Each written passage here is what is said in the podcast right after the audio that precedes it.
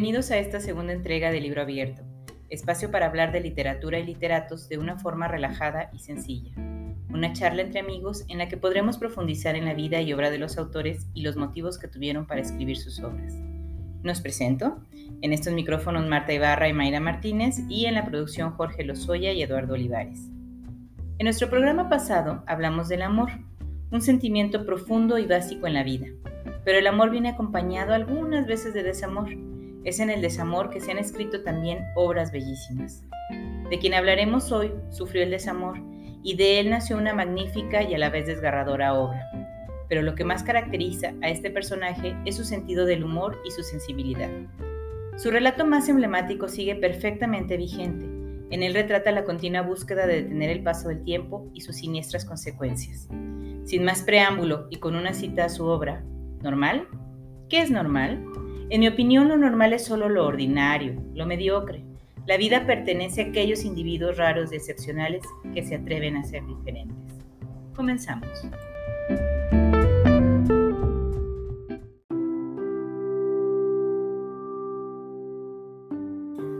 Y bueno, para develar el misterio que quedó en la introducción, el día de hoy vamos a hablar de un escritor complejo, vigoroso, y sobre todo inteligente. Oscar Fingal o Flaherty Wills Wilde o Oscar Wilde, ¿no? Para abreviar.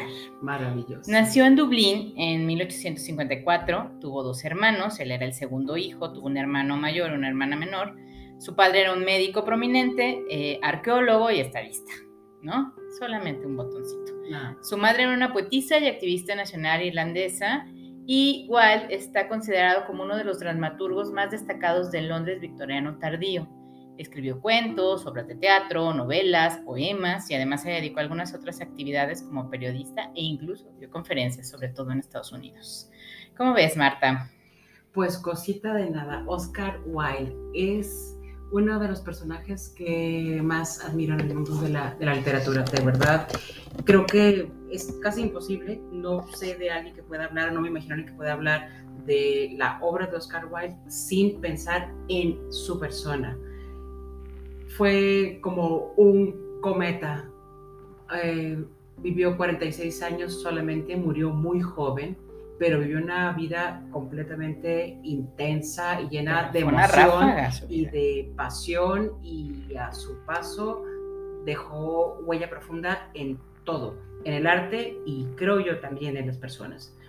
Eh, sí, de hecho Oscar era una persona que era muy buscada por ciertos círculos sociales de, Londres y que lo querían tener en sus cenas y en sus fiestas y en su todo por, por la lengua que tenía, ¿no? Era una lengua mordaz, era una lengua agilita en el que no se cortaba y él decía lo que pensaba en ese momento de una forma muy inteligente y muy, pues, un poco recia incluso, ¿no? No, claro que sí, porque siempre eh, en todo lo que él hablaba, todo lo que él decía y sus comentarios, y después en lo que él escribió, pues siempre iba implícita una, una crítica y una burla a la sociedad, una sociedad muy puritana en la que le tocó crecer, que fue en, la, en la, época victoriana, en una época bastante dura eh, para la gente que no seguía las normas, ¿no? Y Oscar Wilde, desde pequeño, desde muy chico, desde que era un adolescente, que dejó claro que él no era como los que no le va a seguir. Estudió en Oxford, en el, bueno, estudió primero en Dublín en una buena. Fíjate que algo que creo que es muy característico del tipo de persona que era o que podría dar un indicio de la, de, la persona que era, es que era un irlandés que brilló en Inglaterra en 1800, a finales de 1800, nació en el 54 y, y aún así, o sea, desarrolló su carrera en, en, Inglaterra, en Londres, estudió en Oxford, este, y ahí fue muy, muy apreciado. No es cualquier cosa, sobre todo si alguien entiende cuáles eran los conflictos que habían entre ingleses e irlandeses, ¿no? Que bueno, ese es otro tema. Sí, sí, sí, claro. Pero eh, eso deja ver qué tan brillante era que logró ser aceptado como irlandés en la sociedad inglesa, en una sociedad tan, tan, tan Aunque él siempre dijo que se sintió extranjero en casi todo el mundo. Seguramente. Excepto en, Dublín, ¿no? Que curiosamente a Dublín, después de que salió de Oxford, solamente regresó dos o tres veces, una de ellas fue para, por la muerte de su padre, eh, y estando en Oxford muere su hermana más pequeña, y él escribe un poema que después se, se forma parte de su primer libro de poemas y eh, que, lo publica hasta después, pues cuando, cuando lo hizo eh, no tuvo tanto éxito, después la segunda y la tercera edición fueron todo un éxito y es cuando él hace un boom, ¿no? Y hace un lanzamiento ya como un escritor como tal. Pero, por ejemplo, en lo que tú decías de, de que él causaba sensación, ¿no? Y que no encajaba, claro, incluso en su forma de vestir, traía este pelo largo, ¿no? Su melena al viento y traía saco y además usaba pantalones cortos con media, que además era uff, ¿no? Sí, creo que su paso por la, por la escuela, por la universidad lo marcó muchísimo. Hubo alguien que lo acercó hacia los escritores este, griegos y entonces empezó a desarrollar aún más un gusto por la belleza por buscar la belleza en, todo. Creo que fue su tutor en, la universidad. sí, sí, que bueno, luego ese tutor, cuando sucedieron algunas cosas a las que llegaremos, pues lo negó. Sí, primero cuando era el hombre brillante con el que todo mundo quería tener una relación y con el que todo mundo quería estar vinculado, él decía, claro, fue mi alumno, fue mi alumno. Y después dijo, ay, qué bárbaro. No, ay, qué barbaridad, no. Yo ni lo conocía tanto. Yo me, me arrepiento mucho, o sea, yo no sé cómo llegó para que fuera mi alumno, o sea, claro. Pero bueno, eh, fue un alumno destacado, fue hijo de personas que eran muy cultas, que, este, que además pues, tenían un pensamiento, revolucionario, su madre principalmente. Eh, entonces quizá eso también influyó en él para ser esta persona que todo el tiempo estaba luchando por su libertad, por su individualidad y que además no podía quedarse callado, su mente iba más adelante que, que él, me da la impresión, ¿no? Que todo el tiempo estaba trabajando, trabajando, trabajando, no podía quedarse callado y siempre tenía un comentario que decir acerca de las circunstancias que, lo rodeaban. Era un gran, gran observador de la conducta humana, un gran observador. Y bueno, Marta, también es importante destacar que Oscar Wilde fue un impulsador del esteticismo, ¿no? Esta cosa, y creo que venía mucho del, del tema cuando él empezó eh, a ir a la escuela ya como tal, a la universidad, porque él se metía de lleno en las bibliotecas a los libros a estudiar, o sea, en la vida social no le parecía en ese momento tan importante, después, bueno, a Fundandi que se la pasaba de fiesta en fiesta, pero en ese momento no, entonces se dedicó a estudiar, impulsó este esteticismo que es que el arte debe de estar al servicio de la belleza, ¿no? Y entonces ahí se empezó a destacar mucho todo este rollo y él, y él estuvo muy, muy en eso y él lo impulsó, él dio conferencias, se fue a Estados Unidos y lo impulsó allá, ¿no? Sí, también fue el origen, no el origen, yo creo que fue cuando él se dio cuenta que ese lado excéntrico de él, pues tenía que aflorar, ¿por qué no? Su manera de ser, ¿no? Su manera, no solo de vestir, la manera de comportarse, de hablar, de referirse a los demás eh, y también la manera incluso de decorar claro, claro, o sea, también destacó en ese Sí, claro, en, su, en la universidad, en su habitación, que de hecho creo que todavía tienen guardadas algunas cosas, estaba lleno de lilies y estaba lleno de violetas y de repente tenía unos cuadros eróticos y plumas. claro. Sí, todo eso ha trascendido hasta la fecha que se ha convertido en un icono eh, del movimiento del movimiento gay, ¿no? Y de, de, la lucha por los por los derechos eh, pues de la comunidad. Que en ese tiempo no era una comunidad como tal, o sea, no, ni siquiera existía, no se había acuñado el término. No, y el, y la único lugar donde era, eh, y está mal empleada la palabra, pero era aceptable, ¿no? La, homosexualidad, era en París. Entonces. Eh, sí, no era un delito. No era un delito, pero en, en Reino Unido sí era un delito. Sí, sí, sí. Pero bueno, llegaremos a ese punto. hay un paréntesis que quiero hacer aquí que creo que nos va a dar perfectamente lo que sigue, es él se casó con Constance Lloyd. Ella era hija de un consejero de la reina, ¿no? Con ella tuvo dos hijos, Cyril y Vivian. Estuvieron juntos durante mucho tiempo. Eh, y. Eh, él se casó a mediados de la década de los 80, de 1800. O sea, como en 1884 85, no recuerdo bien la fecha, se casó. Y a partir de su matrimonio fue cuando arrancó la, su carrera como, como, como, escritor. fue cuando ya escribía, pero se catapultó a partir claro, de porque ese momento. Estaban con, eh, cuando se casó con Constance, pues Constance llevaba una dote importante y entonces eso les permitió vivir muy bien en una, o sea, en una eh, posición económica sana y él eh, empezó a eh, pues a dedicarse a efectivamente a esto. Y las relaciones de su mujer también le permitieron, claro, estar en el... Al llegar a este momento de su vida en el que parecía como que todo estaba redondo, ¿no? Se casó porque decidió casarse. Digo, ahorita todos sabemos que Oscar Wilde era homosexual. En, este, en, en ese momento de su vida quizá todavía no era abiertamente, pero llegó, decidió casarse, tuvo dos hijos, empezó a tener una vida... Mmm, acomodada porque además su, su, esposa se movía en cierto círculo social que a él le, fue bastante eh, aceptable y además cómodo. Claro, le permitió crear. Tenía dinero, entonces no tenía que preocuparse por tener un trabajo fijo. En sus producciones que estaba sacando de teatro y de y, sus poemas y sus libros y todas sus recopilaciones le está yendo bastante muy bien. Muy exitosos. Entonces estaba en este periodo de su vida eh, bien, lindo Claro, muy productivo. Muy productivo. Muy trabajador. Él decidió ser abiertamente, mostrarse abiertamente como era, cada vez con menos reparo, con menos pudor, sí, eh, seguramente se mostraba como era, tan excéntrico como era. Era un personaje único, eso lo hemos repetido hasta el cansancio. Su, hijo Vivian, fíjate Marta, que retoma un poco, eh, su hijo Vivian después fue un escritor también, un editor, y él en una autobiografía que hace su hijo, eh, dice que Oscar fue un papá devoto, amoroso y que su infancia fue relativamente feliz, ¿no? Entonces, al parecer, no estaban, nadie tenía problemas en la familia, pero pues como siempre, la, felicidad no puede durar. Exactamente. Toda la vida, Y menos que una persona tan que siempre estaba en la búsqueda de algo, en esta búsqueda incansable de, algo, de, placer, de la belleza infinita, por supuesto, estaba perdidamente enamorado de la belleza. La belleza, este hombre. claro, la buscaba constantemente. Y luego moviéndose en un, circo, en un círculo de gente que creaba y que más o menos vivía el mismo tipo de, vida que él, terminó conociendo a un joven, a un joven, a un joven lord, alguien que estaba muy vinculado a la nobleza. Sí, su papá era eh, un marqués, marqués de Queenberry. Al, a Bossy, pero el nombre de Bossy era... Alfred Douglas. Y se conocieron en 1896. Pero empieza como una amistad, ¿no? Eh, él, él, era más chico, solo no recuerdo cuántos años más chico que, que Oscar Wilde. Empiezan una amistad, empieza a hacer algo más la amistad y el papá de Bossy se da cuenta de que eso no era una amistad.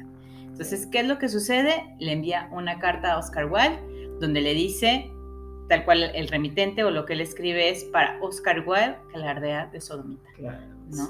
Entonces vos sí le dice, no, no te dejes, o sea, ¿cómo? Mi papá te va a ofender, claro que no, hay que denunciarlo por calumnia, hay que denunciarlo, no sé qué. Y entonces él un poco envalentonado se mete a eso. Ese vos no era una buena persona. No, definitivamente no. Creo que abusaba un poco de, estar con, con alguien como Oscar. Caprichoso, Sí, claro. Sí, un chiquillo caprichoso y Oscar Wilde se tiró a matar por él. Claro, y entonces empieza a hacer un juicio de calumnia contra el marqués, eh, el suegro, pues, básicamente, sí. y termina volteándosele todo, ¿no? Ay, claro y entonces el juicio por calumnia no procede, el hombre este empieza a llevar eh, gente para decir que pues, no estaba calumniándolo, o sea, que era de verdad, él, él era, él era eh, homosexual, y entonces empieza a llevar gente, empieza a pagar gente. Y entonces el propio Oscar Wilde, su ingenio, su lengua lo hunde, ¿no? Hay una anécdota de, Me da risa, pero no está padre. No, la verdad.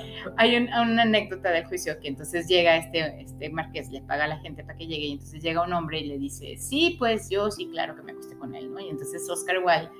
Eh, tratando de, defender, entre que se defendía y decía lo que pensaba, entonces este, dice, claro que no, yo no podría haberme acostado con ese hombre, es muy feo. Y entonces le dijeron, no, entonces no te acostaste con él porque es feo, pero quiere decir que con hombres guapos sí te has acostado, ¿no? Claro. entonces él empezó a acabar ese hoyo en el que se metió y el juicio terminó siendo para Oscar Wilde. Claro, y, no para, la persona que lo había agredido, porque además no solamente fue el juicio por calumnia, sino que también pues lo atacaba, lo perseguía. Este hombre trató de impedir el estreno de su, una de sus obras de teatro porque fue muy, muy exitoso como dramaturgo. Eh, la importancia de llamarse Ernesto se estaba estrenando cuando estaba en la cúspide de todo este pleito con el, con el con Don Marqués y quiso impedir el estreno, tuvo que entrar a escondidas. Por atrás, entró por atrás del teatro Oscar Wilde para el estreno. Pero pues siempre del brazo de Bossy. De Bossy. De de ese Y bueno, y ese Bossy que todavía le dice, peleate con mi papá. Y ahí va él y que se pelea. pues. Y bueno, termina perdiendo el juicio, obviamente. Sí. Lo mandan dos años a la cárcel a trabajos forzados. No solo pierde el juicio que él entabló, sino que luego lo juzgan por lo que se reveló en el juicio Claro. acerca de él, de su vida privada. Y bueno, obviamente él tenía una familia, no olvidemos a Constance y a sus dos hijos. Sí. Entonces, al terminar el juicio y él se va a la cárcel, Constance decide no divorciarse de él, si Sí, se separa. de él, se cambia el apellido, le quita la patria potestad, hace que él renuncie a la, a la patria potestad de los hijos, les cambia el apellido a los hijos y se los lleva fuera del Reino Unido, prohíbe fuera del alcance de, de Oscar. Sí. Entonces él se queda sin sus hijos, sin su mujer, que además de todo era su mecenas, aunque siempre le estuvo pasando un dinerito, ¿no? Ujú. Este, estuvo en la cárcel, la cárcel merma su espíritu, merma su cuerpo, pero no su ingenio. Es importante decir. No, no, no, creo que quizás hasta más ácido debe haber sido, ¿no? Más sus comentarios, de- bueno, seguro se volvieron Debe ser. debe más ser. devastadores. Eh, tiene, tiene que haber sido porque lo condenaron a dos años de trabajos Forzados, sí. Eso se escucha medieval, ¿verdad? Pero no, eso fue a finales de 1800. Y bueno, quiero de- mencionarte, Marta, que esta ley con la que fue juzgado Oscar Wilde no se eh, derogó en, en Reino Unido hasta 1967, ¿no? Que eso, pues, es muy triste. No, claro, uno no se lo puede creer, pero sí vemos las condiciones en las que toda la gente que opina, piensa, vive, se viste O diferente actúa, ¿no? y o actúa diferente, elige diferente, todo, todavía seguimos siendo juzgados y nos atrevemos a ser un poco excéntricos. Claro. Y bueno, volviendo a este tema de, de Bossy, ¿no? Es que Este, no, determinante, no puede conforme. No es no- chisme, no es chisme. no, claro. Pero no conforme con haberle hecho lo que le hizo y haberlo envalentonado al juicio, eh, Oscar sale de ahí, dice yo, adiós Reino Unido, bye, yo ya no quiero estar aquí, no me la pasé ni padre ni nada, ya tampoco decide regresar a Dublín y se va a vivir a Nápoles. En Nápoles se reencuentra con Bossy, vuelven a tener una relación. Eh, hay ahí hay unas discrepancias, hay gente que dice que sí vivieron juntos, hay historiadores que dicen que no vivieron juntos, que nada más se, se frecuentaban, pero el tema es que llega con Bossy, tienen una relación intermitente hasta que Bossy externa quién era, ¿no? Y entonces el papá le dice, a ver mi niño, usted sigue con este señor y yo le quito el dinerito. Y la esposa le dice lo mismo a Oscar Wilde. Y entonces los dos deciden terminar esta relación un poco enfermiza, Marta, Sí, sí, sí, claro. este, Sí. por un tema de dinero finalmente, ¿no? Creo que entonces no era tanto el amor.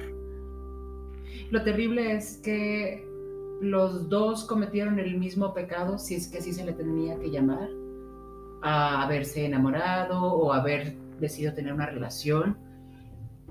Y lo pagó él, lo pagó él siendo el hombre brillante, ingenioso, este, extremadamente creativo, que todo el mundo amó en su momento. Sí, claro. Después de Y esto, solamente Marta, fue castigado. solamente fue y castigado, completamente. Bocino. Y bueno, finalmente Oscar Wilde se retira a París eh, con sus amigos que lo apoyaban, uno de ellos Frank Harris, que fue su amigo de, De toda, toda su vida, y un amante que él tuvo de apellido Ross. Eh, y, Y que terminó hizo- volviéndose un gran, sí, gran, un gran, amigo, un gran amigo. También. Y terminó él estando, Frank y Harry, Frank Harris y Rose terminaron estando en la, en la habitación cuando Oscar Wilde fallece, bajo el nombre falso de Sebastián Melmoth en 1900 a la edad de 46 años. Muy, muy joven, muy joven fallece. No está muy claro cuál fue la enfermedad. Hay gente que era, dice que fue por meningitis, hay gente que fue este, consecuencia de una enfermedad de sífilis, o sea, hay bastantes cosas, ¿no? Pero sobre estos últimos minutos o estos últimos meses de la vida de, de Oscar Wilde, Frank Harris, su amigo, escribe un libro y lo menciona y dice, Wilde había sufrido mucho hacía dos años y de una manera demasiado pasiva su voluntad había quedado rota. En su vida hecha añicos tan solo quedaba una vaga semejanza penosa de contemplar de lo que había sido antes. A veces parecía deseoso de demostrar que todavía pensaba, pero su humorismo aún en pie era rebuscado, forzado, demasiado aparente. Entonces, claro que la cárcel y claro que el desamor que tuvo con este hombrecito, pues mermó mucho de lo que él era, ¿no? Y sus amigos lo veían claramente. Sí, eh, su mente seguía funcionando igual, igual de bien, pero el ánimo seguramente se apagó. Claro, totalmente. Y bueno, como una anécdota adicional, antes de terminar este bloque y seguir con el siguiente, que ya hablaremos de su obra en extenso, bueno, no tan extenso, unos minutitos, eh, la cuenta pues no la pagó, obviamente, porque este hombre pues no tenía dinero, ¿no? Ah, sí, la cuenta de su última morada, ¿no? Exacto, que, este hotel. Entonces, en el hotel eh, está todavía expuesto en un cuadrito la cuenta que nunca pagó Oscar Wilde. Y bueno, otro dato chistoso es que eh, él decía, ¿no? A forma de humor, que el papel tapiz era horrible y entonces que todos los días se peleaba con el papel tapiz y entonces decidió que uno de los dos se tenía que ir. Claro, Haciendo clara referencia a que él sabía que iba a morir. Que ya iba a morir, sí, sí, sí. Se sentía, sabía que estaba enfermo y que ya no había muerto. Muy bien, pues con esto terminamos nuestro primer bloque y volvemos al segundo.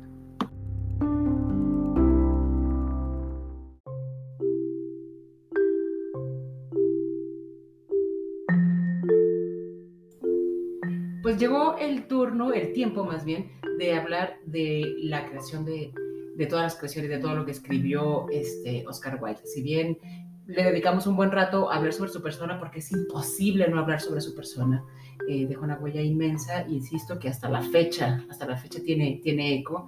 Por cierto, paréntesis, no puedo dejar de decirlo. En 2017, en una iglesia en Nueva York, se abrió un espacio eh, en honor a Oscar Wilde como el ícono de la defensa de los derechos de, de, toda la comunidad gay, les, LGBTI. Perdón, pero se me van todas las letras y es importante decirlas todas y a mí se me van. Pero en fin, ha sido importante es a mediados de los 80, principios de los 90, también fue el ícono, la bandera de la lucha por los derechos justo cuando el mundo se enfrentaba contra el terror del, del, SIDA, ¿no? Entonces, en diferentes momentos de la vida moderna, Oscar Wilde ha resurgido como este estandarte por, por lucha de, de derechos, de, derechos de la gente que decide y ahora sí, diferente. Y ahora sí, Marta, que con todo el derecho. A lo mejor no vivir diferente, vivir lo que son. Sí, sí, sí, claro, tienes toda la razón. Elegí la palabra no adecuada. Sí, sí, sí. Que decide vivir abiertamente como es, ¿no? Claro. Y eso, ah, o sea, toda esta gente que pasó antes ha sentado las bases de lo que actualmente estamos viviendo, que me parece maravilloso. Sí, por supuesto.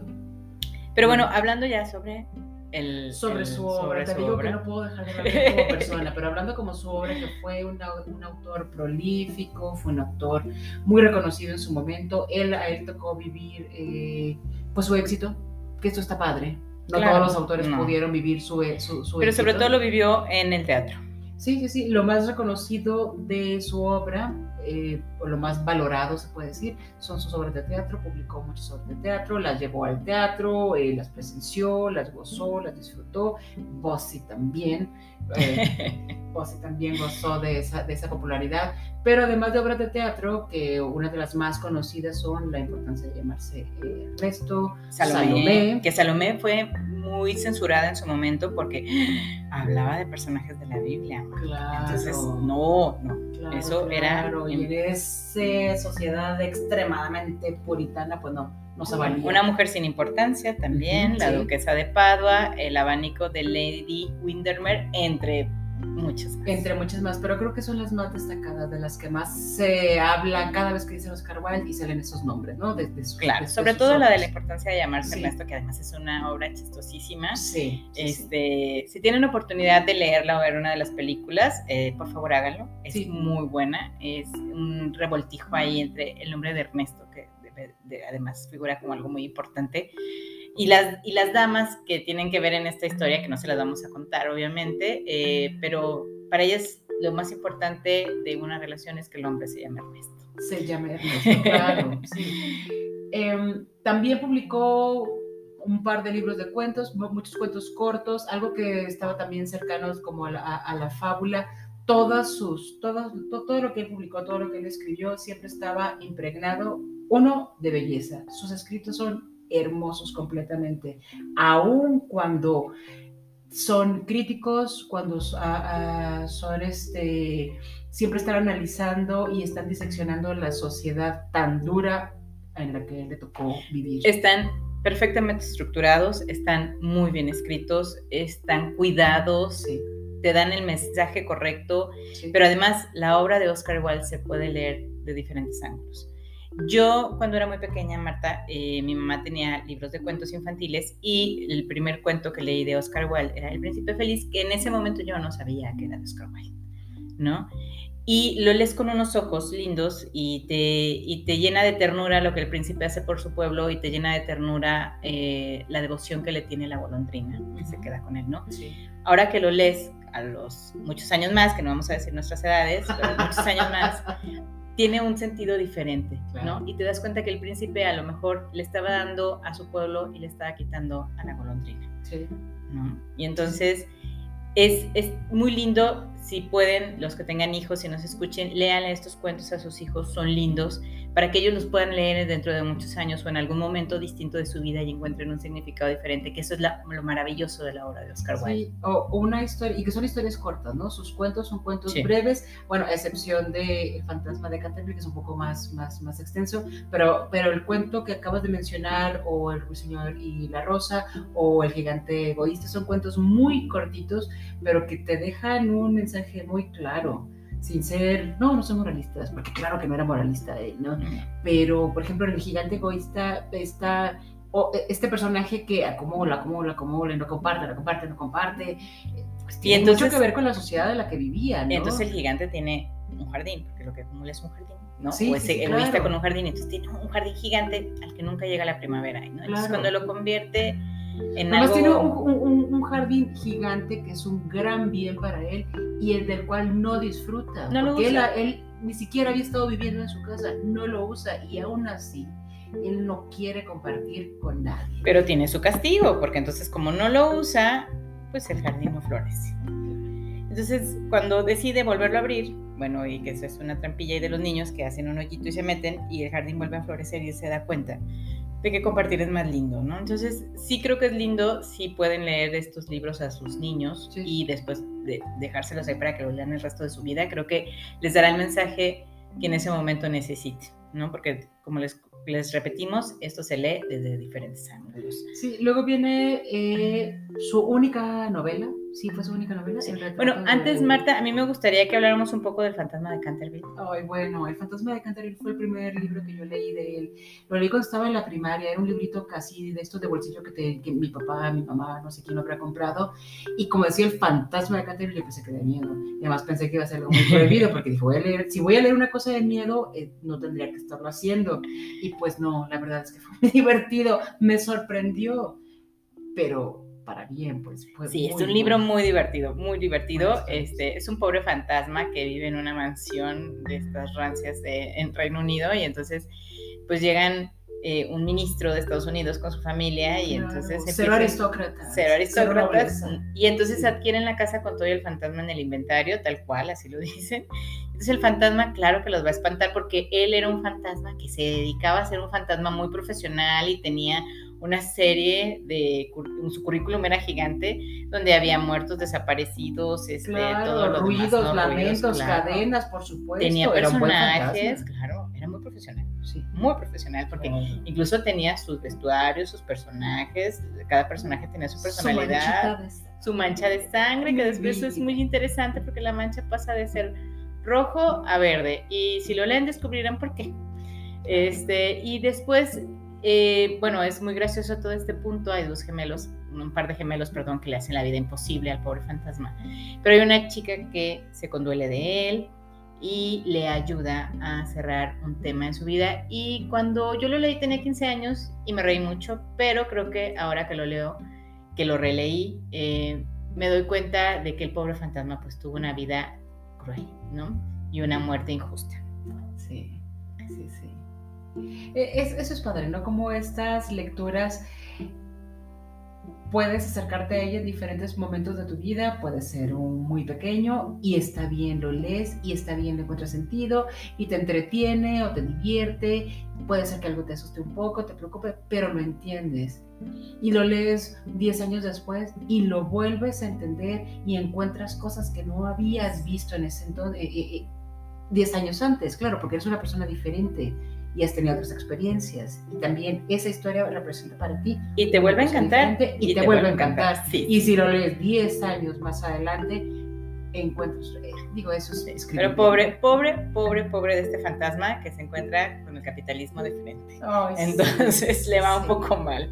Y bueno, hablando de su novela más emblemática, que de hecho en realidad es su única novela, y que además eh, nos enteramos Marta y yo hasta ahora que estamos haciendo esta investigación, que es eh, de los últimos libros clásicos de terror gótico, que a lo mejor muchos no podríamos pensarlo, a lo mejor hay muchos que ya lo sabían, que es El retrato de Dorian Gray.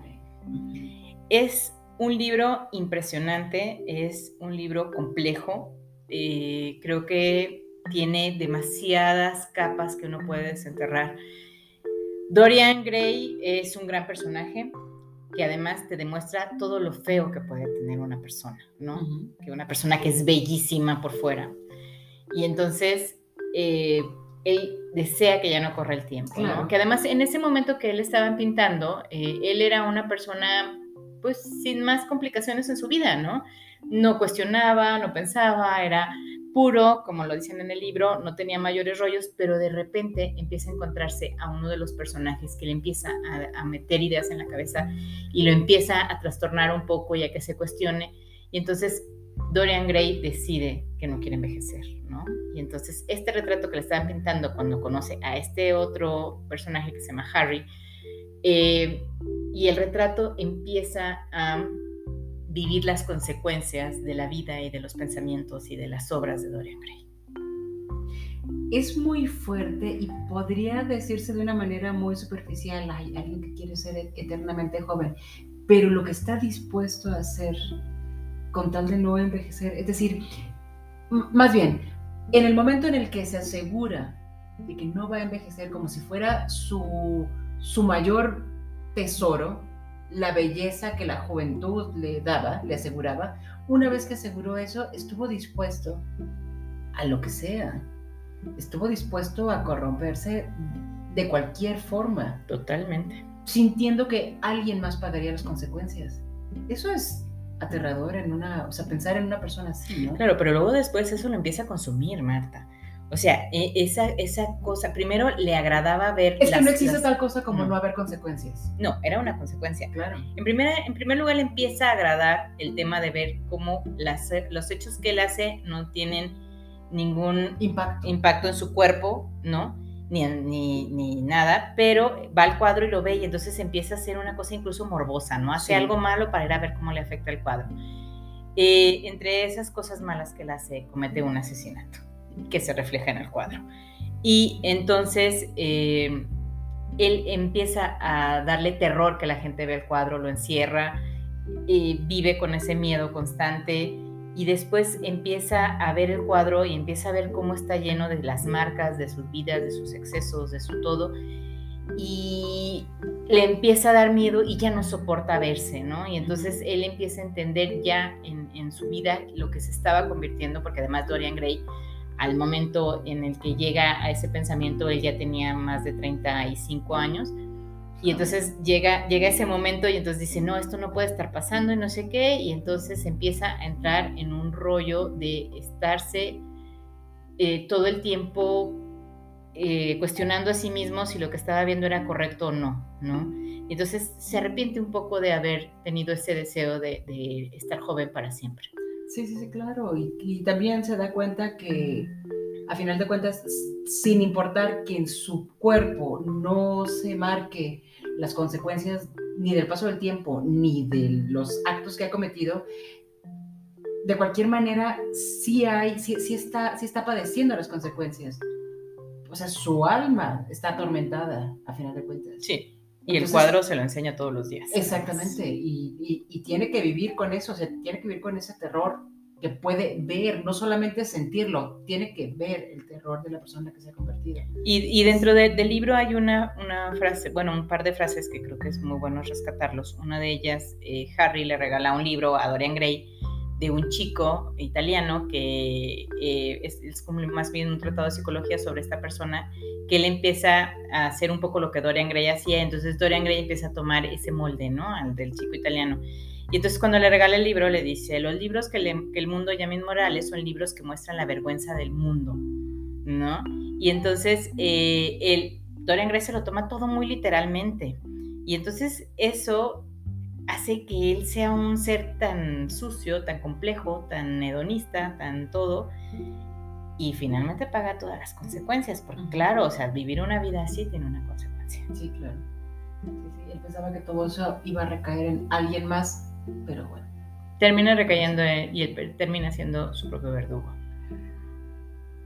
Y como todo, todas las demás obras de Wilde, pues también tiene que ver con su análisis de la sociedad y del comportamiento de la sociedad, este comportamiento hipócrita, este comportamiento eh, tan eh, duro de, juzgar a los demás, como prevalecía el amor por lo superficial y no por lo profundo, aunque podría pensarse que él era alguien superficial al solo admirar y amar la belleza extrema, pero... No, pues no. que creo que la admiraba obviamente, pero también la cuestionaba de alguna forma, ¿no? Y, creo que el retrato de Dorian Gray es eso, un cuestionamiento, porque además entre, o sea, en lo que Dorian Gray hacía mil cosas en las noches y, con, y el cuadro la reflejaba, en el día él se dedicaba a estudiar el perfume, las joyas, los bordados, ¿no? Toda esta belleza que da y a, y a, cultivarse en los libros, etcétera, y además vivía en una casa lujosísima, entonces era, el exterior era una cosa y el interior se estaba pudriendo. Bueno, el, retrato de Dorian Gray, Marta, creo que es importante decirlo, eh, fue un relato pequeño que se publicó en 1890, después Oscar Wilde fue agregando capítulos y es como la obra que actualmente conocemos. Su último eh, libro o su última obra publicada fue La cárcel de Reading, donde hacía una, crítica sobre la vida dentro de la cárcel, que obviamente pues estaba basada en los dos años que él estuvo ahí. Le escribió mientras estuvo encerrado, sí, y la terminó de escribir ya fuera, digamos, le dio los últimos toques. los últimos toques. En el cine, pues ha tenido muchísimas. La primera adaptación fue El abanico de Lady Windermere en 1925, en cine mudo, que eso es muy interesante. Eh, han adaptado El gigante egoísta, La importancia de llamarse Ernesto, incluso en su adaptación en, del 2002 fue con Colin Firth, Reese Witherspoon y Judy Dench. Eh, el retrato de Dorian Gray tiene dos adaptaciones, una en 1945, una de 2009 con Ben Burns, quien no lo conozcan, es el príncipe Caspian, entonces eh, eso nos parece un poco curioso. El fantasma de Canterville tiene una adaptación de 1944 y Salomé tiene una adaptación de 1953 con Rita Hayworth como protagonista y en 2013 con Al Pacino.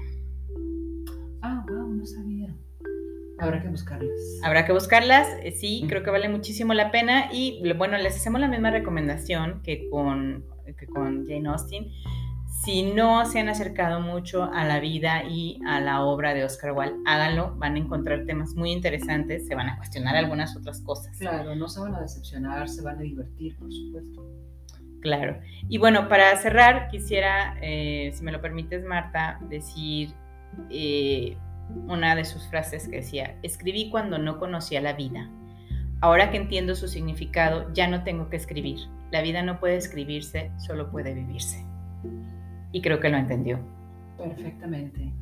Así es. Bueno, eh, con esto cerramos el programa del día de hoy. Por favor, si tienen alguna sugerencia de algún tema, háganoslo saber. Nuestro correo electrónico es libroabierto gdl, el número 2, arroba gmail.com. Y ya estamos estrenando cuenta de Instagram. Es arroba libro-abierto-gdl. Solo falta que la aprenda a utilizar, pero ya la tenemos abierta. ¿no? y estaremos ahí poniéndoles algunas, algunas cositas de la literatura. Ustedes acérquense. Muchas gracias por escucharnos y nos vemos el siguiente capítulo con una sorpresita. Nos vemos cada quincena. Exactamente. Cuando llegue el dineral, también, también llegará, llegará el, el, el programa. Así es. Bueno, hasta pronto.